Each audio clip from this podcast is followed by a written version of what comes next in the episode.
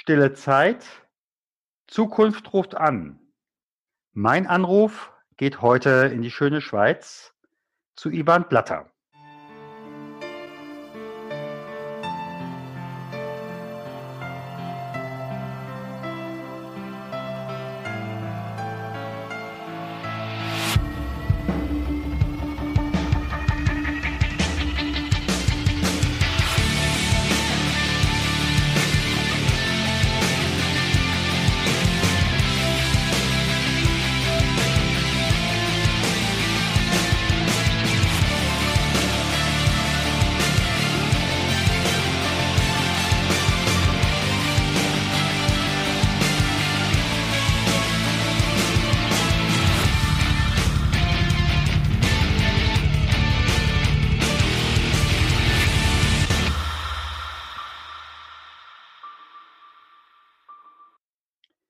Ivan Blatter kenne ich als Zeitmanagement-Trainer für neues Zeitmanagement.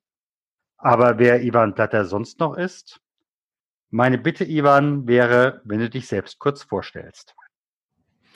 Ja, ein paar wesentliche Punkte hast du ja schon gesagt. Mein Name ist Ivan Blatter. Ich lebe und arbeite hier in der Schweiz in Basel. Ich bin jetzt 42 Jahre alt und ich bin Trainer für Zeitmanagement. Einerseits geht es um das persönliche Zeitmanagement und andererseits um die Teamproduktivität. Und ähm, ich bin verheiratet und fotografiere sehr gerne in meiner Freizeit. Ja, in welchem Business bist du aktuell tätig? Du hast ja eben schon gesagt Zeitmanagement, aber da gibt es ja so, so viele. Was machst du genau? Mhm. Ich habe mein eigenes kleines Unternehmen. Äh, ich habe eine Angestellte, mit der ich auch äh, verheiratet bin. Also meine Frau arbeitet zu 80 Prozent ähm, bei mir mit und ähm, ich kümmere mich eben um diese beiden Schienen, um das persönliche Zeitmanagement und die Teamproduktivität. Ich habe verschiedene Online-Produkte im Angebot. Ich äh, mache Keynotes, Seminare, Workshops und eins zu eins Coachings. Das Ganze ist branchenübergreifend. Ähm, ich lasse mich zwar sehr gerne auf die Branche ein, also wenn jemand, äh, ein Kunde von mir, das ist ein Alters- und Gesundheitszentrum, ein anderer Kunde eine Privatbank und da ist klar, denen kann ich nicht dieselbe Lösung zeigen, einfach weil die Branche ganz anders ist. Aber interessanterweise, die Probleme sind bei beiden diesen Beispielkunden eigentlich dieselben. Nur die Lösungen müssen ein wenig anders sein. Und genau das macht eigentlich die ganze Geschichte für mich so spannend. Mhm. Das heißt aber auch, es ist nicht unbedingt Schema F, was du anbietest. Ganz genau, zum Glück nicht. Das würde mich vermutlich sehr schnell langweilen. Ich lasse mich sehr gerne auf meine Kunden ein. Ich höre zuerst mal sehr gerne sehr lange zu und stelle meine Fragen einfach auch, um zu verstehen, was ist dieser Person wichtig, wo kann man ansetzen, äh, wo kann ich andocken, um diese Person zu erreichen und was hilft dieser Person? Und dem einen ähm, empfehle ich dann, sich auf ähm, Papier äh, zu organisieren oder mit Post-its und dem anderen zeige ich das neueste, tollste Tool, das gerade durchs Internet äh, flitzt. Äh, äh, oder die Grundsätze des Zeitmanagements, die sind natürlich mehr oder weniger gleich, aber wie du die Menschen dann auch abholst und wo du die Schwerpunkte setzen willst, das ist dann das, was ich versuche herauszufinden. Und genau das finde ich dann auch so spannend. Du warst nicht immer Zeitmanagement-Trainer. Was war damals der Auslöser für deine Veränderung? Nein, ich war tatsächlich nicht immer Zeitmanagement-Trainer. Man wird ja auch nicht als Zeitmanagement-Trainer geboren. Es gibt auch keine Ausbildung zum Zeitmanagement-Trainer. Ähm, der Auslöser für die Veränderung, das war, dass ich den Sinn in der Arbeit, die ich damals gemacht habe, überhaupt nicht mehr gesehen habe. Und zwar teilweise auch inhaltlich, aber vor allem auch die Struktur, in der ich da drin steckte als klassischer Angestellter. Und das war eigentlich der, der Auslöser für die, größte Veränderung, die große Veränderung, die dann schlussendlich zu meinem eigenen Unternehmen geführt hat. Hm. In welchen Bereichen warst du tätig? Ähm, ich habe ja ich habe ursprünglich Soziologie studiert und abgeschlossen, ähm, damals noch mit zwei Nebenfächern, mit Volkswirtschaftslehre und juristischen Nebenfächern. Das war damals so in der Studienwelt hier äh, in der Schweiz. Ich habe ja auch einen Abschluss als Geisteswissenschaftler, interessanterweise nicht als Sozialwissenschaftler. Ähm, und danach, nach dem Studium, suchst du dir halt den ersten Job. Und damals habe ich eine 50-Prozent-Anstellung gefunden in der öffentlichen Verwaltung hier im Kanton Basel-Stadt. Es ging um ein Projekt, das die Organisation verändern sollte, also um ein Organisationsentwicklungsprojekt, ähm, wo ich äh, Projektmitarbeiter war. Und dann habe ich mir überlegt, was machst du mit den anderen 50 Prozent? Und ich habe dann den Weg eingeschlagen, eine Promotion zu beginnen, zumindest. Ähm, habe sie nicht beendet, aber ähm, das war so der Beginn. Und die weiteren Stellen, das waren vor allem auch weiterhin in der öffentlichen Verwaltung, teilweise aber auch in der Privatwirtschaft. In jedem Fall habe ich nie richtig operativ gearbeitet, wenn man so will. Ich war immer in irgendwelchen äh, Projekten drin, sei es als Projektmitarbeiter oder äh, als Projektleiter größere Organisationen auf der einen Seite und ähm, ja, du sagtest eben gerade Sinnhaftigkeit des eigenen Tuns. Stellen solche größeren Organisationen diese Fragen leichter? Ich bin mir nicht sicher, vielleicht schon. Also größere Organisationen, die haben einen gewissen Hang zur ähm, Hierarchie oder zu teilweise auch schwerfälligen Prozessen, zu viel Leerlauf. Und das ist vielleicht in der öffentlichen Verwaltung noch ein wenig mehr ausgeprägt, denn die kennen ja auch keinen Wettbewerb, die müssen ja nicht, die müssen sich nicht weiterentwickeln, die müssen nicht innovativ sein. Da gibt es sehr, sehr wenig Druck und so habe es zumindest ich erlebt, ähm, dass dann eben die, da gab es schon sehr, sehr enge und, und starke Strukturen. Es war auch nicht so, dass ich immer unglücklich war. Also gerade bei meinem ersten Job, da war ich eigentlich recht zufrieden. Mir hat der Job Spaß gemacht, auch das Team war toll. Ich hatte da zwei Vorgesetzte, äh, Übrigens auch etwas, was ich heute nicht mehr so toll finden würde, zwei Vorgesetzte zu haben. Aber gut, ähm, das war nicht mal so unbedingt ähm, das Problem. Also man kann da auch durchaus glücklich und zufrieden werden. Mhm. Das war ja sicherlich auch ein etwas längerer Weg. Was war in dieser Veränderung dein belastendstes Problem und wie konntest du es lösen? Ich glaube, bei mir kamen mehrere Dinge hm, zusammen. Also der erste Job, der ging irgendwann mal zu Ende, weil das Projekt abgebrochen wurde. Das Parlament hat die Mittel nicht oder nicht mehr ähm, gesprochen und dann wurde das Projekt äh, relativ schnell dann auch ähm, abgebrochen. Und das hat dazu geführt, ähm, dass ich dann ein paar Monate arbeitslos war. Als Soziologe ist man ja Generalist. Und auf dem Arbeitsmarkt ähm, musst du zuerst mal erklären, was kann ich eigentlich, was habe ich gelernt und was kann ich eigentlich, was kann ich auch einem Unternehmen äh, überhaupt bringen, äh, wenn die mich jetzt äh, anstellen würden. Und das hat dann schon eine erste kleinere Krise ausgelöst. Gleichzeitig ging dann auch meine erste Ehe zu Bruch, was dann eine größere Krise auch schlussendlich äh, ausgelöst hat. Und da war eigentlich schon so mal die erste Neuorientierung. Und im Laufe dieser ersten Neuorientierung habe ich dann auch meine Promotion ähm, abgebrochen, weil ich die, die, die Sinnhaftigkeit schlicht und einfach verloren habe. Ich habe gemerkt, ich muss oder ich will nicht unbedingt äh, diesen Doktortitel vor dem Namen haben, weil damit auch Erwartungen geweckt werden, die an mich gestellt werden, weil du da ein Stück weit auch schubladisiert wirst und dem wollte ich eigentlich auch äh, aus dem Weg gehen.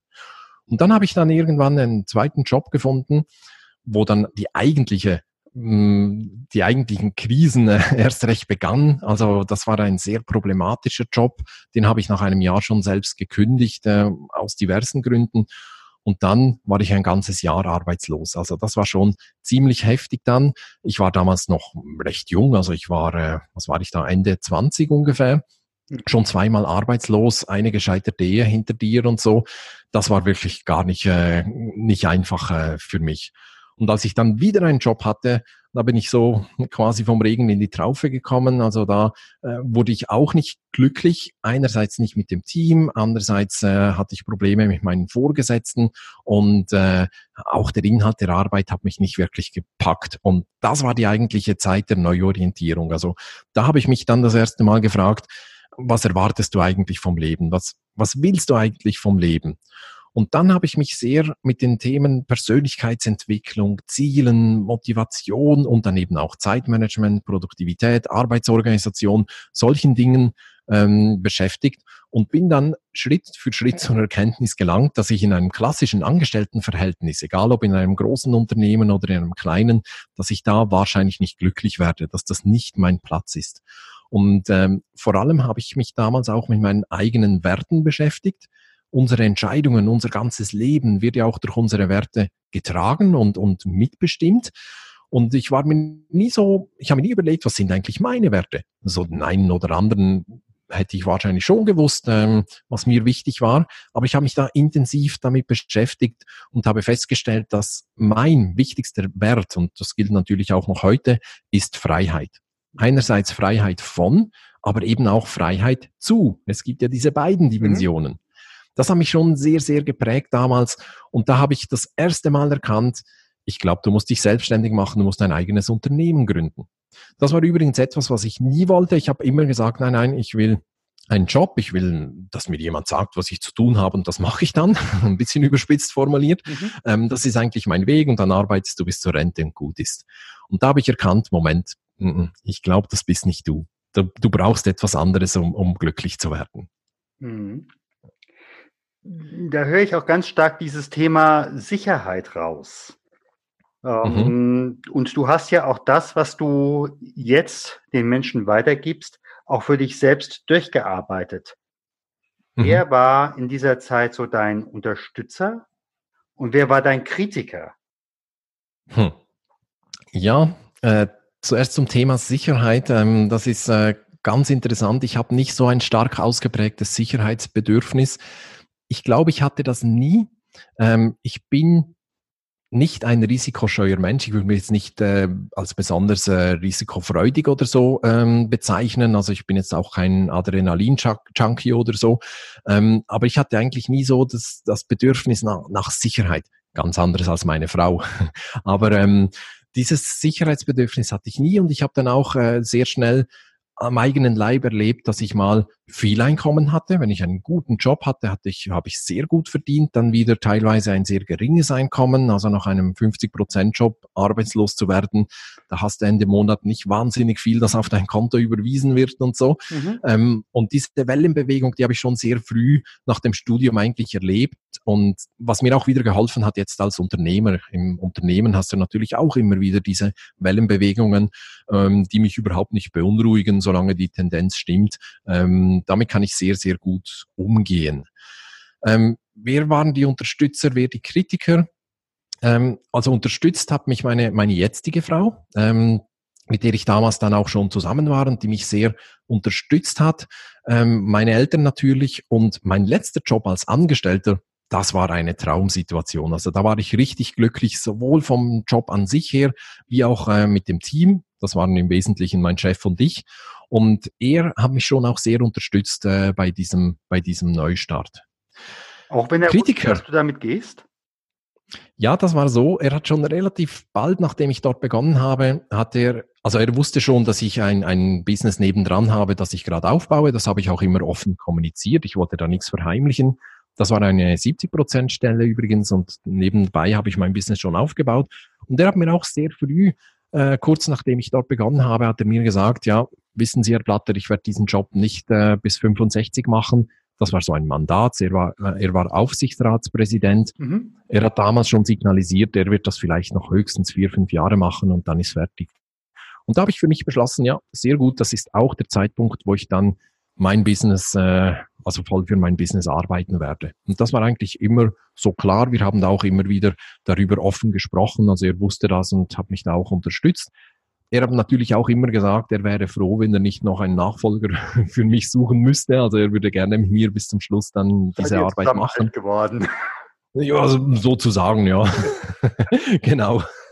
Und das war dann auch tatsächlich so. Also wir haben tatsächlich beide gleichzeitig dann auch aufgehört und das war, das war sehr, sehr gut. Mhm. Für dein jetziges Business hast du da nochmal eine neue Ausbildung, Fortbildung oder ähnliches gemacht? Nein, ähm, ich hätte ja eine Coaching-Ausbildung machen können oder eine Trainerausbildung oder sowas. Ich bin aber eigentlich schon seit, eigentlich schon seit der Schule und im Studium sowieso, bin ich eigentlich ein ausgesprochener Autodidakt. Also die Vorlesungen damals an der Uni, die haben mich eher gelangweilt, besonders bei den Professoren, die einfach ihr Buch vorgelesen haben. Da habe ich gedacht, ja, lesen kann ich selber, da muss ich nicht zwei Stunden hier sitzen. Ähm, so bin ich eigentlich durch mein ganzes Studium gut gekommen und habe mich immer ähm, selber weitergebildet und so war es auch ähm, jetzt. Es war keine formale Ausbildung. Ich habe natürlich verschiedene Kurse gemacht. Ich habe auch ähm, Mentorings und Coachings gemacht, zum Teil auch sehr hochpreisige. Aber es war sehr viel Autodidaktik, didaktisch, Didaktik dabei. So. Mhm. Aus der heutigen Sicht liest sich das, hört sich ja das fast wie so ein roter Faden an. Hm, Gab es aber dann auch so Situationen, wo du sagst, ich habe hier einen Fehler oder eine unglückliche Entscheidung getroffen? Im Nachhinein ähm, sieht man plötzlich, wie die, die Fäden zusammenkommen oder wie sich ein roter Faden durchs Leben zieht. Das äh, weiß ich jetzt auch. Ähm, auch die Erfahrungen, die ich gemacht habe, die hätte ich nicht äh, machen müssen mit dem Wissen und den Erfahrungen, die ich heute habe. Aber so ist das halt immer im Leben. Ähm, jetzt sehe ich den roten Faden natürlich auch. Aber in der ganzen Zeit, auch in meinem Unternehmen, habe ich natürlich viele Fehler gemacht. Ich würde die nicht unbedingt als Fehler ähm, bezeichnen, sondern eigentlich als gute Gelegenheiten zu lernen und sich weiterzuentwickeln. Weil wie willst du dich sonst weiterentwickeln, wenn du nicht Dinge probierst und dann merkst, uh, das war nicht gut oder ah, das funktioniert, das muss ich jetzt verstärkt machen. Und da gab es natürlich äh, viele. Ähm, es waren jetzt nicht die ganz groben Fehler, dass ich irgendwie mein Unternehmen fast an die Wand gefahren hätte oder sowas, aber es gab es natürlich. Zu Beginn bin ich, ähm, glaube ich, heute sagen zu können, ich mh, mm, bin so lange mit angezogener Handbremse mhm. gefahren. Ich habe ja ich war ja nebenberuflich selbstständig sozusagen. Äh, mein letzter Job, eben diese 70 Prozent äh, Stelle, die hat problemlos für den Lebensunterhalt gereicht. Ähm, meine Frau hat immer selber gearbeitet, wir haben keine Kinder, ich musste eigentlich nur für mich sorgen. Und dadurch hatte ich auch keinen Druck, sofort mit meinem Business Geld verdienen zu müssen oder Erfolg zu haben oder so. Die positive Seite, ich konnte auch sehr viel probieren, experimentieren, eben was hat funktioniert und was hat nicht funktioniert. Aber das war so das, was ich jetzt heute ich anders machen würde. Ich würde früher mehr Gas geben. Mhm. Mhm. Jetzt kommt so die berühmte Fee, die dir die Möglichkeit gibt, in das Alte zurückzuspringen. Was würdest du der mhm. Fee sagen? Hm. Hm. Es ist, das ist wirklich sehr, sehr schwer zu sagen. Ähm, es kommt natürlich darauf an, welcher Punkt das wäre. Das wäre bei mir wahrscheinlich mein letzter Job als Angestellter, weil da lief es eigentlich gut. Ich würde der Fee wahrscheinlich sagen, lass mich in Ruhe, lass mich meine Fehler machen, lass mich meine Erfahrungen sammeln, weil die Summe all dieser Erfahrungen macht das aus, was ich heute bin und was ich heute weiß und was ich heute kann. Natürlich waren viele Dinge schmerzhaft, also zum Beispiel die Trennung meiner ersten Frau oder diese Zeiten der Arbeitslosigkeit. Ich würde der Fee vielleicht sagen, hm, gib mir einfach die Stärke, damit ich durch diese Krisen gut durchgehe, aber lass mir bitte die Krisen, damit ich das bleibe, was ich heute bin. Mhm. Welche entscheidenden Ressourcen hast du durch die ganzen, äh, ich sag mal, Lebensabschnitte mitgenommen?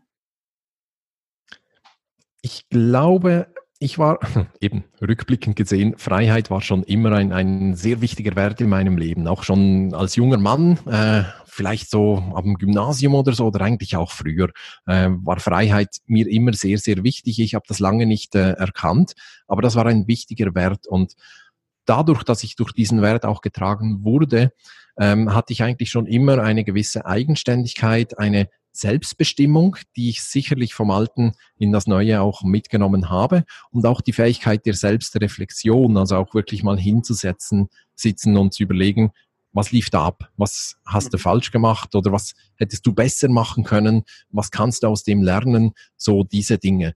Und was ich dann halt auch lernen durfte, äh, dass mein, mein Leben, mein, mein Schicksal, alles, was ich tue, liegt voll und ganz in meinen Händen. Natürlich gibt es Einflüsse von außen, natürlich hat man Verbindlichkeiten gegenüber anderen Menschen, seien es die Kunden oder auch im privaten Leben gegenüber den Eltern, den Geschwistern oder meinem Bruder jetzt in dem Beispiel, meiner Frau oder so. Aber am Ende des Tages habe ich eigentlich die Fäden in der Hand und mein Schicksal liegt in meinen Händen. Mhm. So manche, mit denen ich gesprochen habe, die sagten, naja, im ersten Leben habe ich etwas gemacht, was vielleicht meine Eltern, meine Umgebung von mir gefordert hat. Ich habe die Firma der Eltern übernommen. Gut, das war jetzt bei dir nicht. Wenn du hm. im Augenblick für dich zurückguckst, gibt es etwas, was du, was dich mit dem Traum aus der Kindheit oder der Jugend verbindet, was du heute machst? Hm, das ist eine gute Frage. Als Kind wollte ich ähm, ursprünglich ganz klassisch Astronaut werden und dann später schon relativ früh, das war vielleicht so mit zwölf oder so, wollte ich Physiker werden. Mhm. das ist also ganz interessant. Ich habe auch einen Cousin, der Physik, nein, einen Großcousin, der Physiker ist und mit dem konnte ich mich mal unterhalten und so. Das war unglaublich spannend. Das war mein Vorbild und ich wollte immer Physik studieren und dann Physiker als Physiker arbeiten. Ähm, es gab auch eine Phase Detektiv, das waren auch so Klassiker. Ähm, aber vielleicht sieht man auch an diesen drei simplen Beispielen so die, die Neugierde, etwas äh, zu entdecken, etwas erforschen zu wollen, sich auf etwas einzulassen, was man eigentlich ähm, nicht kennt Mhm. Und das habe ich ja heute in, in meinem Job auch. Jeder Kunde ist für mich ein neuer Mensch, auf den ich mich eben einlassen darf und, und herausfinden kann, was ist das für eine Person, was sind die Vorlieben, wie arbeitet er gerne, wie, wie kann ich dem helfen, wo kann ich da andocken in seiner Welt und so solche Dinge. Also da dieser Forschertrieb, ich glaube, der ist sicher noch da und äh, sicher auch noch bestimmend. Also da, da, auch da gibt es einen roten Faden. Ja. Naja gut, wenn ich noch die äh, Einspielung von Raumschiff äh, Enterprise höre, das ist ja auch ein kleiner Raum in fernen Welten, äh, den du da erkundest, ja. Genau, ja. Welches Buch oder welcher Film würdest du Menschen empfehlen, die vor großer Veränderung stehen? Da gibt es viele. Ich habe sehr viele Bücher hier. Ich habe mir überlegt, was, was soll ich hier empfehlen? Und habe vielleicht äh, zwei Empfehlungen, die vielleicht nicht so bekannt sind oder aber trotzdem sehr lohnenswert. Und zwar sind es zwei Filme. Ich schaue sehr gerne Filme, ja. ich lese auch sehr gerne, aber ich schaue sehr gerne auch äh, Filme. Das erste, das ist ein Film mit Will Smith, mhm. The Pursuit of Happiness, das Streben nach Glück. Das ist wirklich ein unglaublich berührender Film, der auf wahren Begebenheiten äh, beruht. Also es geht um einen alleinerziehenden Vater, der äh, versucht dann im Börsenhandel auch äh, Fuß zu fassen und verschiedene, mh, hm, verschiedenen Abgründen ausweichen muss und wirklich kämpfen muss, damit er das erreicht, was er eigentlich erreichen will. Also ein, ein sehr schöner, gut gemachter Film, auch wenn er aus Hollywood kommt, nicht einfach so 0815, also spricht mich sehr an. Und der zweite Film ist einer meiner absoluten Lieblingsfilme überhaupt, mhm. nämlich Le Fabuleux Destin de Amélie Poulain. Auf Deutsch die fabelhafte Welt der Amélie. Dieser Film, der vor, weiß nicht, 15, 20 Jahren oder so äh, rauskam. Eigentlich eine Art äh, Märchen, ein modernes Märchen von dieser ähm, Amelie, die ihre Welt ganz anders wahrnimmt, als wir das tun und sich auch ganz anders verhält, als normal ist und, und auch ein Stück weit ihren Weg eigentlich äh, sucht und, und äh, finden darf und ihn dann schlussendlich auch findet. Also eine, eine wunderschöne Geschichte. Mhm. Hm. Wenn ich dich nach einem Leitsatz, nach einer Lebensweisheit fragen würde, die du gerne weitergibst, welche würdest du weitergeben? Hm. Das ein ist ein, Ratschlag ein, im Sinne von Raten und Schlagen, ja? Ja, genau. Das ist eigentlich ein, ein Satz. Ähm, ich war ja mal bei dir äh, oder mit dir schweigen. ähm, und das ist ein Satz, der, mir, der mich da begleitet hat. Ich glaube, den habe ich dort auch entdeckt äh, in meiner Lektüre, die ich da mitgenommen habe und der mich eigentlich seither äh, begleitet. Der ist von Jim Rohn und lautet Your level of success will seldom exceed your level of personal development. Mhm. Also etwa dein ähm, Erfolg oder dein Level an Erfolg wird selten höher sein als dein Level an persönlicher Entwicklung. Und das ist auch etwas, was ich in den vergangenen Jahren gemerkt habe. Wenn ich einfach versucht habe, den Unternehmenserfolg äh, vorwärts zu bringen, aber in meiner Entwicklung nicht Schritt halten konnte, dann wurde es nichts. Dann mag es vielleicht das schnelle Geld gegeben haben oder so, aber das war nichts Nachhaltiges, das war auch nichts Befriedigendes. Und irgendwann habe ich gemerkt, ich muss anders rumgehen. Ich muss zuerst mich weiterentwickeln, damit ich mein Unternehmen, mein Business auch weiterentwickeln kann, damit das schön schrittweise parallel Hand in Hand auch geht. Mhm. Da höre ich im Augenblick wirklich so auch die Ermutigung äh, an Menschen heraus, die für sich im Augenblick sagen, eigentlich geht's im Unternehmen nicht mehr, dann mhm. wirklich zu, in sich zu investieren und zu gucken, wie kann ich mich bewegen, wie kann ich mich verändern, um zu einer neuen Lebendigkeit zu kommen. Absolut, also eine Investition in sich selber, eine gute Investition in sich selber ist eigentlich nie verkehrt und ähm, man muss ja auch in, in seiner persönlichen Entwicklung, die man im Leben durchmacht, ähm, man muss ja auch auf, der, auf demselben Level sein wie die Entwicklung des Businesses oder des, äh, der eigenen Beziehung oder der Beziehung zur Familie. All diese Dinge, die müssen ja Hand in Hand gehen. Und wenn es da irgendwo eine, ein Ungleichgewicht gibt, das kann nicht, das kann nicht gut gehen. Ja. Ja, ja Jetzt sind wir schon durch und ich sage mal ganz herzlichen Dank, lieber Ivan. Sehr gerne, lieber Stefan. Wenn Menschen sagen, Mensch, den Ivan Platter möchte ich mal erleben als Zeitmanagement-Trainer, wie können sie dich finden? Am besten geht man da einfach auf meine Webseite unter ivanblatter.com. Da findet man alles zu meiner Arbeit. Man findet über 400 Artikel rund um Zeitmanagement. Man findet meine beiden Podcasts zum persönlichen Zeitmanagement und zur Teamproduktivität und vieles, vieles mehr. Dann kann ich das nur als Empfehlung aussprechen, zumal ich habe es selbst schon genossen, habe ich damit weiterentwickelt. Ja, ganz herzlichen Dank. Und ich freue mich, wenn wir uns das nächste Mal sehen. Ich danke dir und ich freue mich auch schon, lieber Stefan.